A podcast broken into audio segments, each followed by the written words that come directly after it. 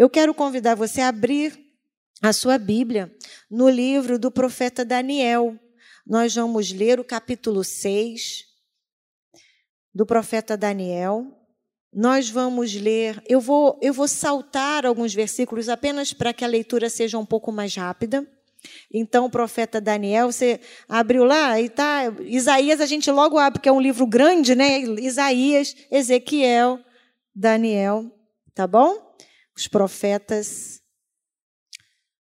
Então, Daniel 6, Daniel na cova dos leões. Eu estou ouvindo barulho, então vou esperar você terminar para a gente ler junto. Bem, diz assim. Pareceu bem a Dário, ou Dario, constituir sobre o reino a 120 sátrapas que estivessem por todo o reino.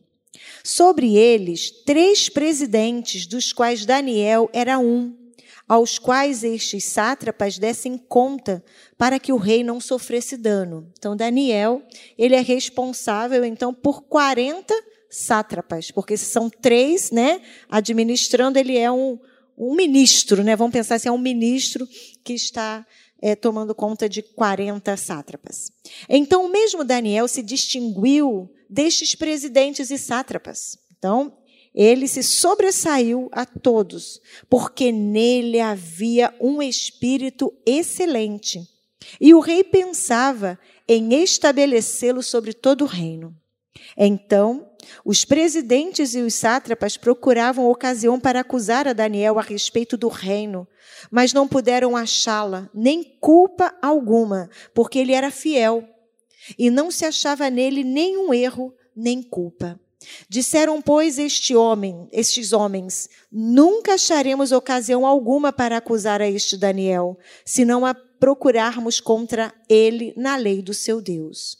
Então, estes presidentes e sátrapas foram juntos ao rei e lhe disseram: Ó rei Dario, vive eternamente. Aí eu vou pular para o 10. Uh, Tá, não, vamos ler o 6, o 7. Todos os presidentes do reino, os, pre, os, prefeitos e os sátrapas, conselheiros e governadores concordaram em que o rei estabeleça um decreto e faça firme o interdito que todo homem que por espaço de 30 dias fizer petição a qualquer Deus, com letra minúscula, ou a qualquer homem e não a ti, ó rei, seja lançado na cova dos leões. Agora, pois, ó rei, sanciona o interdito e assina a escritura para que não seja mudada, segundo a lei dos medos e dos persas, que não se pode revogar. Por esta causa, o rei Dario assinou a escritura e o interdito. Daniel, pois, quando soube que a escritura estava assinada, entrou em sua casa e em cima no seu quarto, onde havia janelas abertas do lado de Jerusalém, três vezes por dia se punha de joelhos e orava e dava graças diante do seu Deus, como costumava fazer. Eu vou ficar aqui e no, né, no decorrer da, da explanação a gente vai pontuando os demais versículos. Com esse, com esse texto, eu quero falar sobre como desenvolver um coração íntegro, porque Daniel nos ensina isso. Se nós pensarmos que vivemos em uma sociedade, vamos falar da sociedade brasileira, aonde nós estamos o tempo todo lidando, né, com a corrupção, com aquela aquela máxima de eu tenho que me dar bem, né, assim, a lei de Gerson, né? Tem uma lei, né? A lei de Gerson. É eu me dar bem sempre. E é tão interessante que vivendo numa sociedade onde é tão comum, né? A propina, o suborno. De vez em quando a gente encontra assim uns heróis nacionais. Que heróis são esses, pastora? Aquelas pessoas que providas, né, de um de um espírito mais uh, mais honesto, né? Elas, então, ao achar alguma coisa, um volume, um dinheiro, um bem, elas devolvem. E por devolverem, viram heróis. Vão parar no Jornal Nacional, na, C, na CNN, na CBN, na, na Band News, porque isso é um fato assim, fora do comum. Que coisa, né, irmãos? Viver numa sociedade onde o certo, se, né, o certo é algo assim inusitado.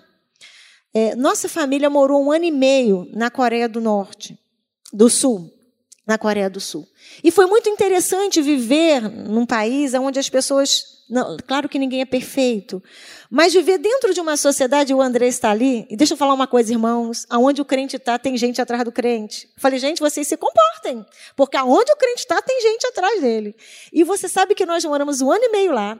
O Andrés estava nesse projeto lá, não foi nos cultos lá da igreja, porque ele disse que ficava com vergonha da gente.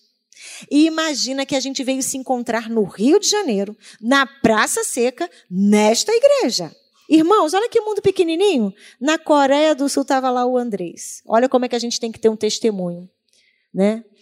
irmãos, e lá é tão é, natural para aquela sociedade entender que aquilo que é do outro é do outro, que a gente viveu assim cenas inusitadas. Por exemplo, eu tenho várias, mas eu quero contar uma. Então a gente costumava, sempre que a gente pegava as crianças, né, no final da tarde na escola, eu e uma amiga muito parceira, mulher de Deus, crente. A gente, às sextas-feiras, a gente costumava ir num, num, num café para comer um, um, um, tinha lá um, um maravilhoso, aquelas coisas. E aí a gente foi e tal. E conversa vem, conversa vai, né? Calma, não, não, não, fui-me embora. Fui-me embora. E passou-se alguns dias. Meu telefone toca. Telefone de casa. E aquele inglês assim, estranho, eu falava, o que, que esse homem está falando? De uma carteira, o que, que é isso? Eu falei, Sanclay, escuta aqui. Então, ele estava me pedindo desculpa. Olha isso, irmãos, ele achou a minha carteira, que eu deixei lá naquele café. E ele me pedia desculpas, por quê? Porque ele teve que abrir a carteira para fazer, né, procurar, me identificar e me entregar a carteira. Não tinha muito dinheiro lá, não, irmão, não tinha dinheiro nenhum. Mas olha bem, aí eu vou àquele lugar para né, pegar a minha carteira. E quando eu chego lá, ele me presenteia com um lanche. Olha, que, gente, que coisa incrível. Isso existe. A gente não está acostumado com isso. Não é? E a gente viveu uma cena assim, interessante. Meu filho mais novo saiu lá onde nós estávamos. Ele tinha um dinheirinho que ele ganhou de presente de aniversário do tio. E ele perdeu aquele rico dinheirinho. Imagina, se eu perco 100 reais, vai ficar arrasado. E o menino que 13 anos ganha 100 reais fica mais arrasado ainda, né? E ele foi por um caminho e, e esqueceu aquilo. E aí aquela angústia da criatura, mãe, acha meu dinheiro. Eu falei, meu filho, pelo amor, como é que eu vou achar esse dinheiro, meu filho, num caminho, né, num hotel cheio de gente, aquela coisa toda. E aí, quando, já final do, da, né, da noite, o Arthur fala, por onde você veio? E o Arthur foi e achou lá, bonitinho, arrumadinho, nenhum vento bateu naquele lugar e achou o dinheirinho da criaturinha. Por que, que eu estou trazendo isso? Porque na hora, o Arthur brincando com ele falou assim: achado não é roubado. Quem perdeu foi relaxado. Quem nunca ouviu isso aqui? Quem nunca? Quem nunca? Quem nunca ouviu isso? Nunca ouviu essa, essa frase? Essa, ouviu, né? Olha bem, por que, que eu estou trazendo isso? Para nós entendermos que nós somos de uma outra essência. É brincando, é rindo, é fazendo essa graça, né, que eu quero dizer para vocês que em nós deve haver um espírito excelente, como foi excelente o espírito que estava em Daniel. Irmãos, aquilo que é meu foi o Senhor que me deu. Aquilo que o Senhor entregou para você é seu. E, e, por que, que eu estou falando isso? A gente vai chegar. Porque, olha bem, ser íntegro passa pelo conceito de sermos santos. E o nosso Deus é santo. Lá em 1 Pedro 1, 15 e 16 diz assim: Mas assim como é santo aquele que os chamou, sejam santos vocês também em tudo o que fizerem, porque está escrito: Sejam santos, porque eu sou santo. São nos mínimos detalhes, irmãos, que nós demonstramos o Espírito excelente que vive em nós, que nos transforma, de maneira que nós sejamos parecidos com Jesus. É o nosso caráter cristão que vai demonstrar, testemunhar daquilo que nós cremos. Então, o que é um coração íntegro? Integridade é um termo que está ligado à inteireza. Ser íntegro significa ser inteiro. E essa palavra, ela vem do latim, integritas, que se aplica à retidão, que se aplica à santidade e a um espírito irrepreensível. Olha bem, e é isso que nós vamos ver nas atitudes de Daniel, que demonstram para nós que esse homem era um homem íntegro, tal qual eu e você, crentes em Jesus, no século 21, sabe? Levantamos essa bandeira de pessoas que não são duvidosas, que não são, sabe, divididas. Sabe aquelas pessoas duplo sentido? Dois pensamentos, duas ações. Você conversa com ela, você não sabe se ela está falando a verdade ou a mentira, e você fala, isso aqui é, é verdade? Isso aqui é mentira? Ora é uma coisa, ora é outra. Presta atenção. O que eu aprendo com Daniel é que, a, que Daniel ele tinha uma integridade que não era só uma integridade, né, na exterioridade. Ele era íntegro na sua intimidade. Diz o texto que quando ele soube que a escritura estava assinada, ele entrou em sua casa e em cima no seu quarto, onde havia janelas abertas do lado de Jerusalém, três vezes por dia ele se punha de joelhos e orava e dava graças diante do seu Deus, como costumava fazer. E aqui eu percebo que nós somos verdadeiramente reconhecidos como pessoas íntegras lá aonde ninguém vê. Aonde ninguém vê, só Deus vê. O lugar onde Ele nos sonda, o lugar da nossa intimidade, é ali que nós também, ou principalmente, devemos ser íntegros. Porque olha bem, Daniel nos demonstra aqui pelo texto que ele não era um homem que na frente das pessoas era uma coisa e por trás era outra. Tanto é que lá nos versículos 21 e 22, eu te convido a ler comigo, diz assim: Então Daniel falou ao rei: Ó rei, vive eternamente. O meu Deus enviou o seu anjo e fechou a boca aos leões, para que não me fizessem dano, porque foi achada em mim inocência diante dele. Também contra ti, ó rei, não cometi delito algum.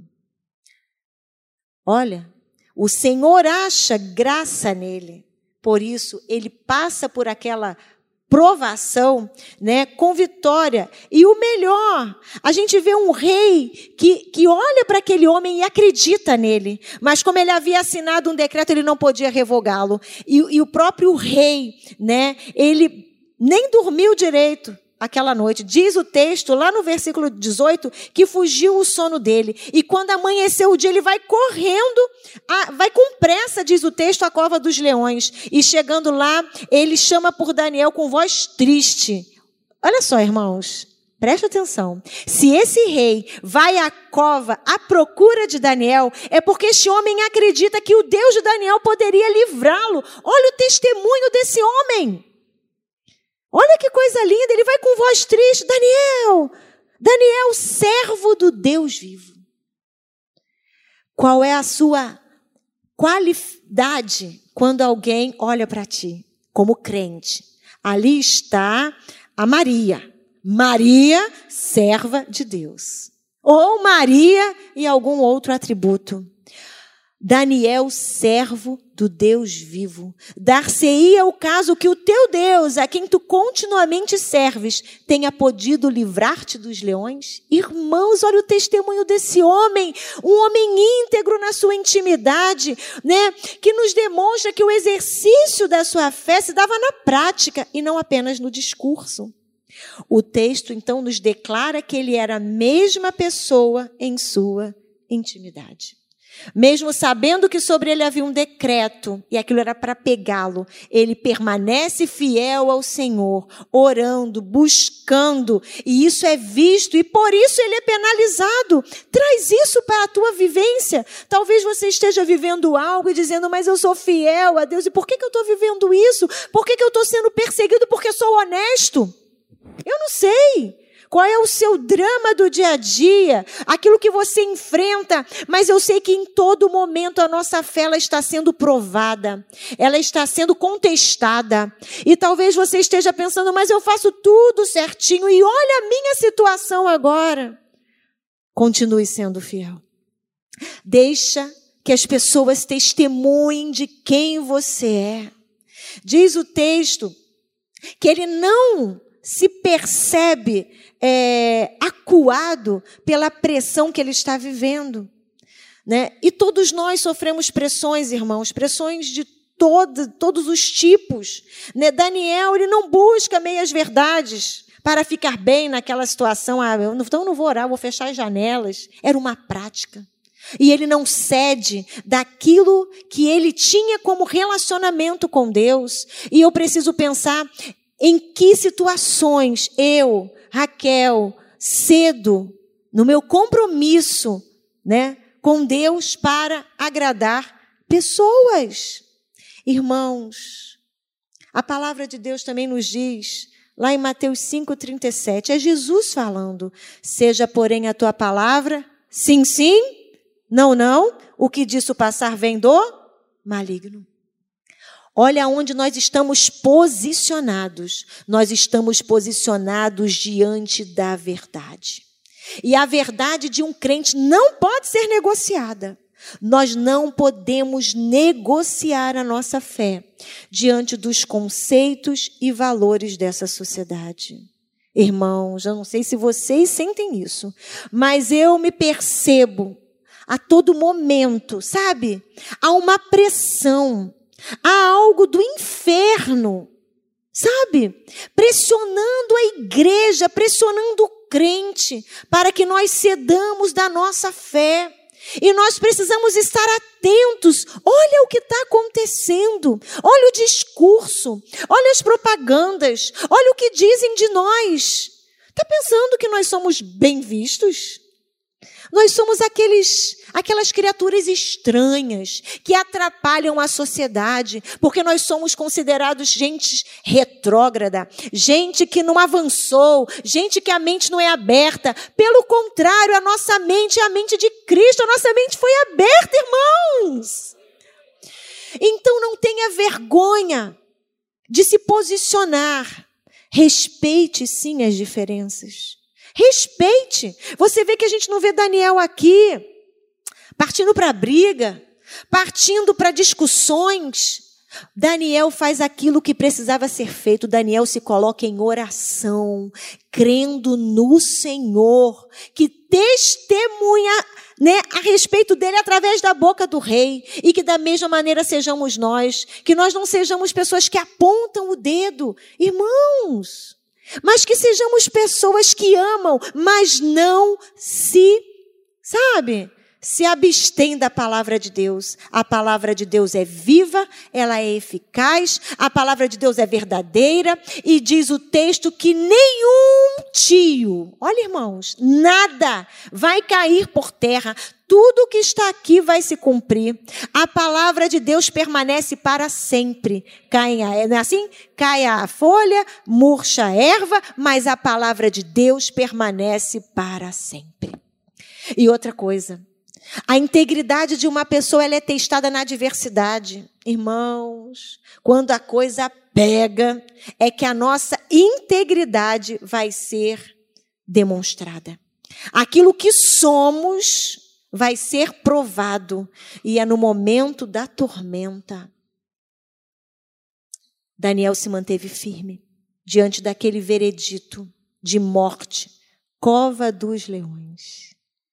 Talvez você esteja assim, debaixo de um veredito. Eu não sei qual é a cova dos leões que você tem enfrentado ou vai enfrentar. Mas eu te digo uma coisa: permaneça firme e íntegro diante do teu Senhor, porque o nosso Deus vai providenciar sonífero para o seu leão, para que ele durma e nenhum mal te aconteça. E se porventura, irmãos, a gente não está falando que a gente está vivendo em outro planeta, não. Nós estamos vendo pessoas nossas sofrendo e a gente sofre. Eu posso te dizer uma coisa: nesse momento difícil, essas pessoas que temem ao Senhor continuam firmes, íntegras, sabendo que o Deus que deu, deu, o Deus que deu continua sendo o Deus que retira e ele permanece fiel.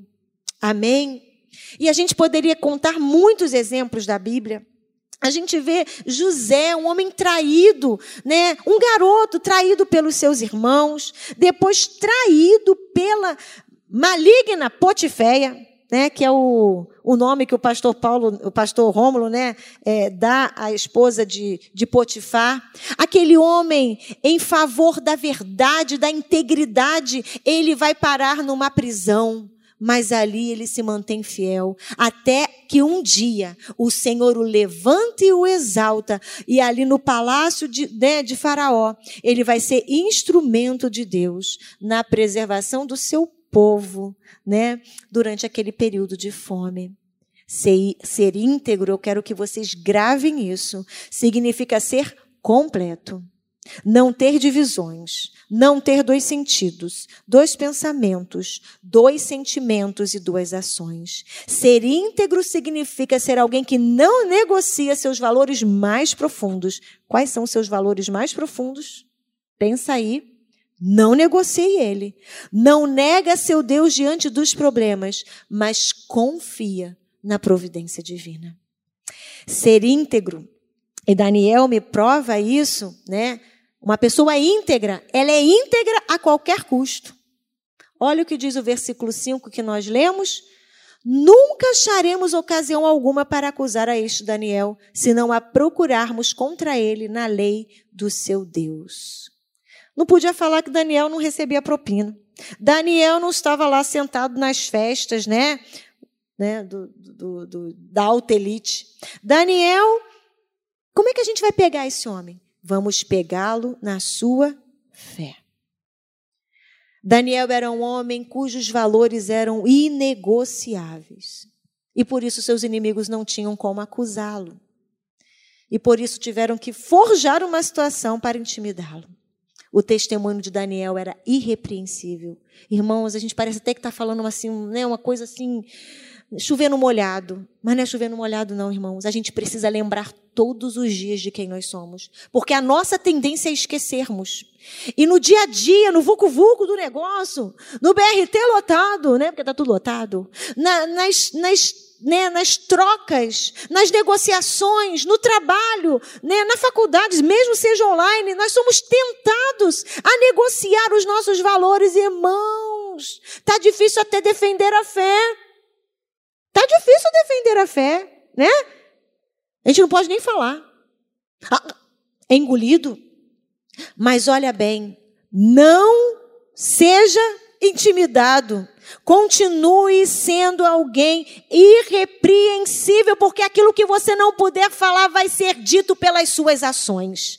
Podem falar o que for. Eu brincava assim com o pessoal lá do Louvor de Caxias. Podem falar da cor do cabelo que não gostou. Pode falar, pode falar o que for. Mas não pode falar que você não serve a Deus. Que você não é exemplo para os fiéis. Que o seu testemunho, irmãos, fale tão alto que não seja necessário palavras palavras, porque não adianta eu falar de amor se eu não amo. Não adianta eu falar de tolerância se eu não tolero. Não adianta eu mostrar o Cristo verdadeiro se a minha vida não reflete a presença dele o poder dele. Que falem do que quiser de você, mas nunca digam que ali não está alguém íntegro que serve a Deus com verdade. Sabe, irmãos, aqui eu aprendo algo. Que o nosso caráter deve estar além da nossa reputação. O que, que é isso? Calma, vou explicar. Às vezes a gente, muitas vezes nós nos preocupamos em construir uma, uma reputação, sabe? Ah, mas minha reputação, o que, que vão falar da minha reputação, né? Mas nós nos esquecemos que antes de uma boa reputação, nós precisamos ter um caráter forte.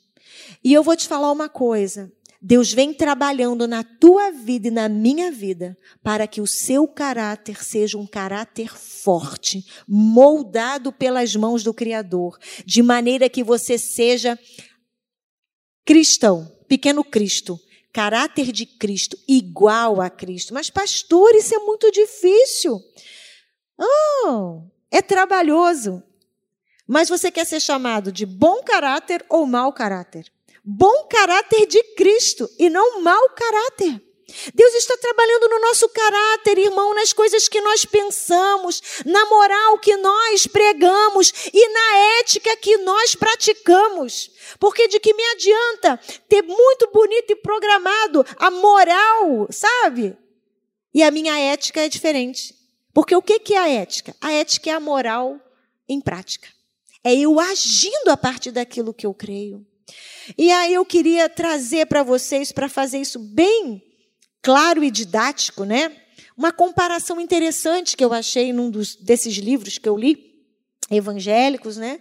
Sobre caráter e reputação. Vai comigo. Olha o que diz. As circunstâncias nas quais você vive determinam sua reputação.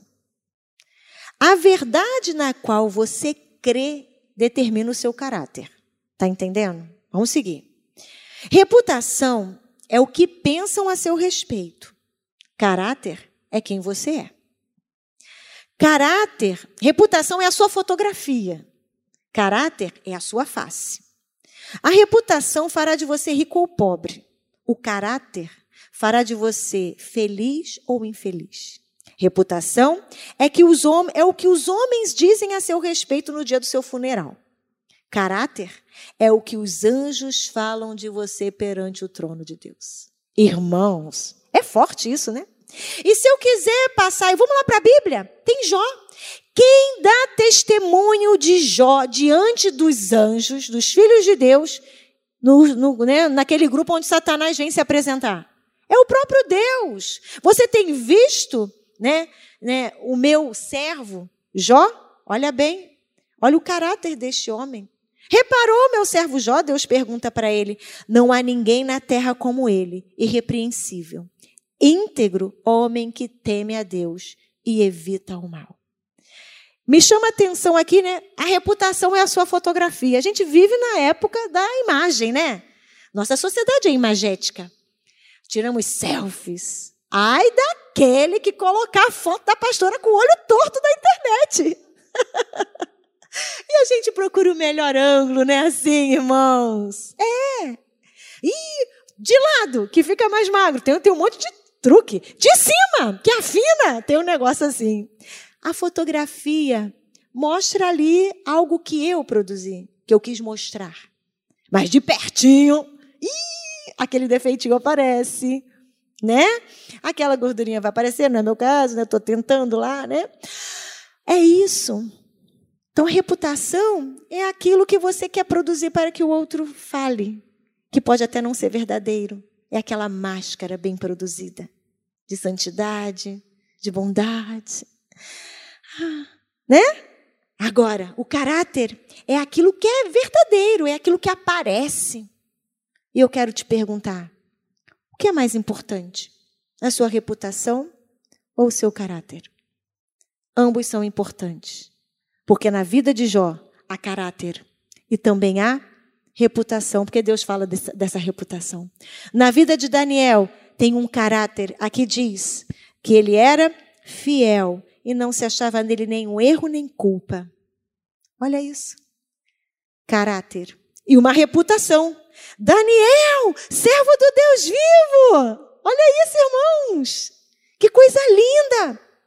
Quando o próprio Deus fala a nosso respeito, no dia da nossa morte, imagina a morte de Estevão. Veja o céu aberto, não é assim? E estava lá. O próprio Cristo esperando para receber aquele homem. O que que os anjos no céu dizem a meu respeito? O que os anjos no céu dizem a teu respeito? O que que Deus diz a teu respeito?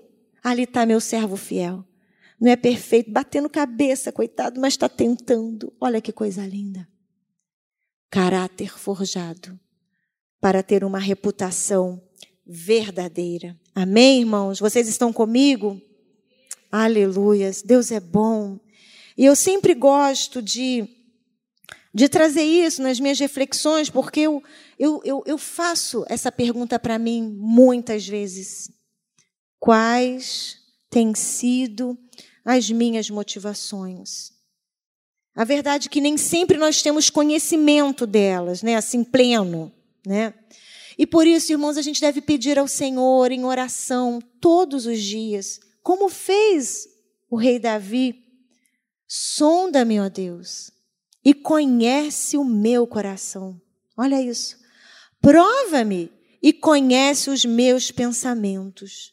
Vê se há em mim algum caminho mau e guia-me pelo caminho e eterno.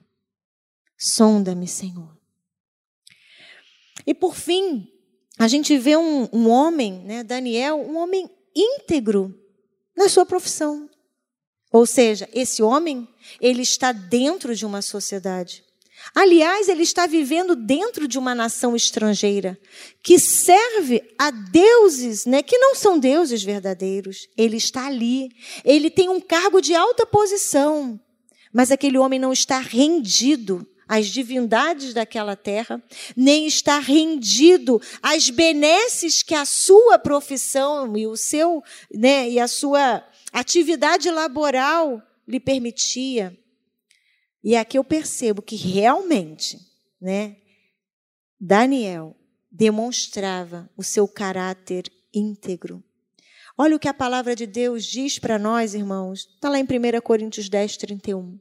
Portanto, quer comais, quer bebais, ou façais outra coisa qualquer, fazei tudo para a glória de Deus. É tudo para a glória de Deus. Não dá para ter uma vida, sabe, multifacetada.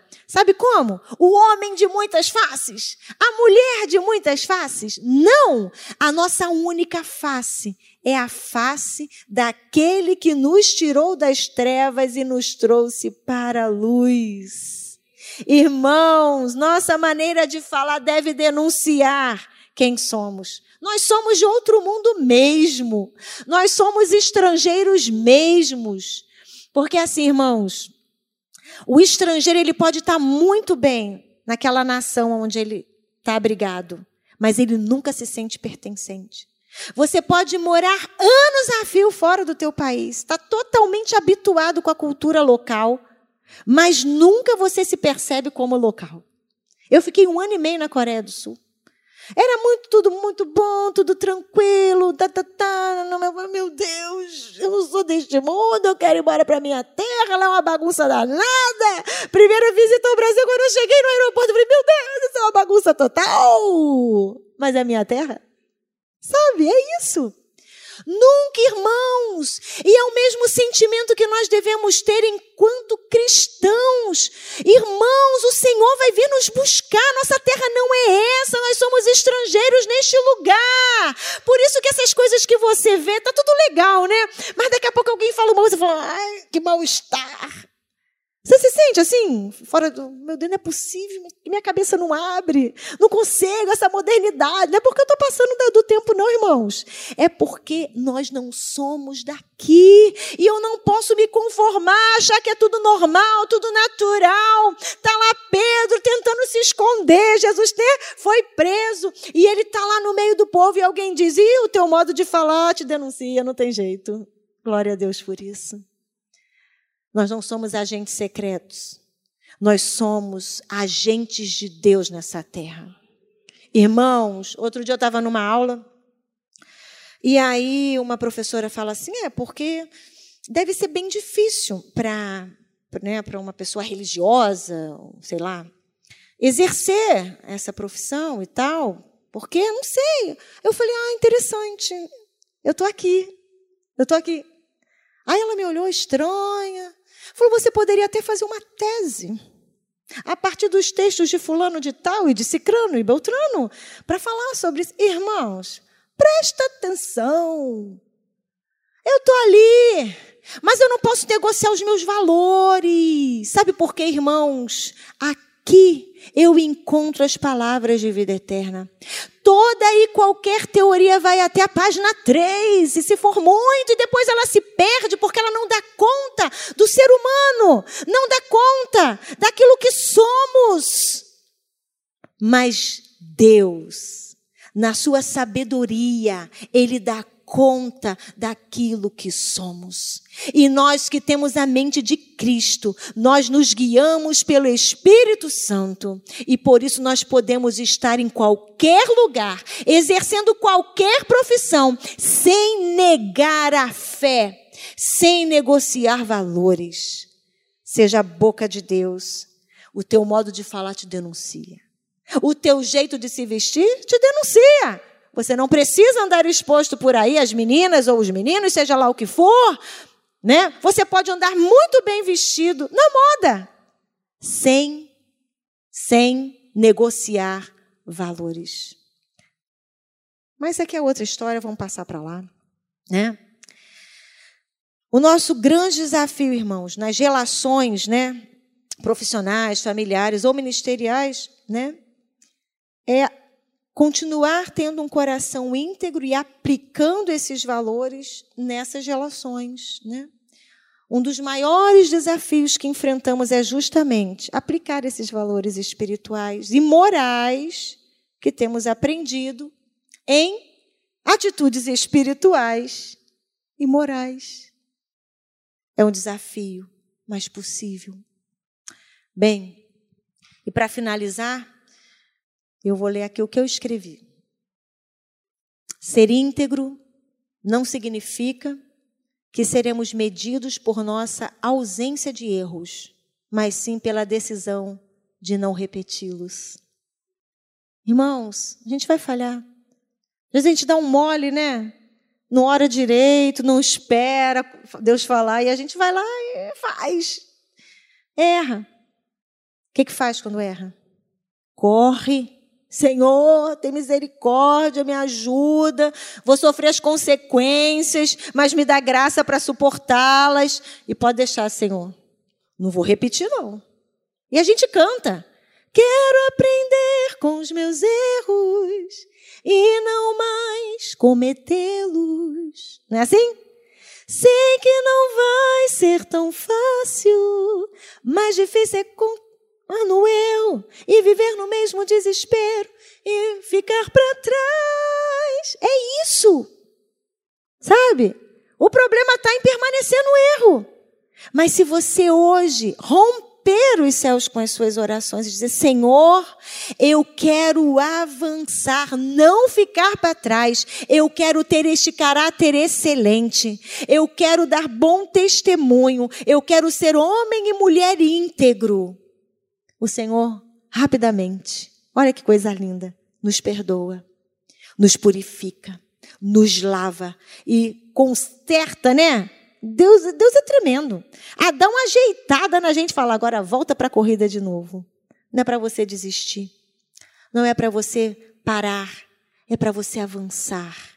Saiba, Deus está forjando em mim e em você um caráter excelente, íntegro, para que Ele mesmo possa testemunhar daquilo que somos.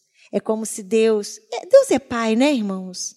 Então Ele vai lá, corrige, diz não, diz sim, chama perto, olha, não está legal, vamos lá, negocia, vamos entrar aqui, porque a Bíblia diz, né, tem o texto, entre comigo em contenda, vamos conversar. Olha o que Deus está dizendo para o profeta, vamos conversar. Me dá suas queixas. Olha, que Deus é esse? Sabe, irmãos? E ele vem nos ajeitando para depois nos falar, tá vendo? Ó, aqui vai meu servo. Olha que coisa linda. É meu filho. Como mãe, eu me orgulho dos feitos dos meus filhos. Óbvio. E como Deus é pai, ele se orgulha dos nossos feitos. Então ele vai nos ajudando, irmãos. Essa prova, essa dor não é para te paralisar, não é para te envergonhar, não é para te jogar na lona, é para te aperfeiçoar de maneira que você seja recebido como um homem e mulher íntegro, do qual os anjos não se envergonham e dão testemunhos no céu e na terra os homens. Amém?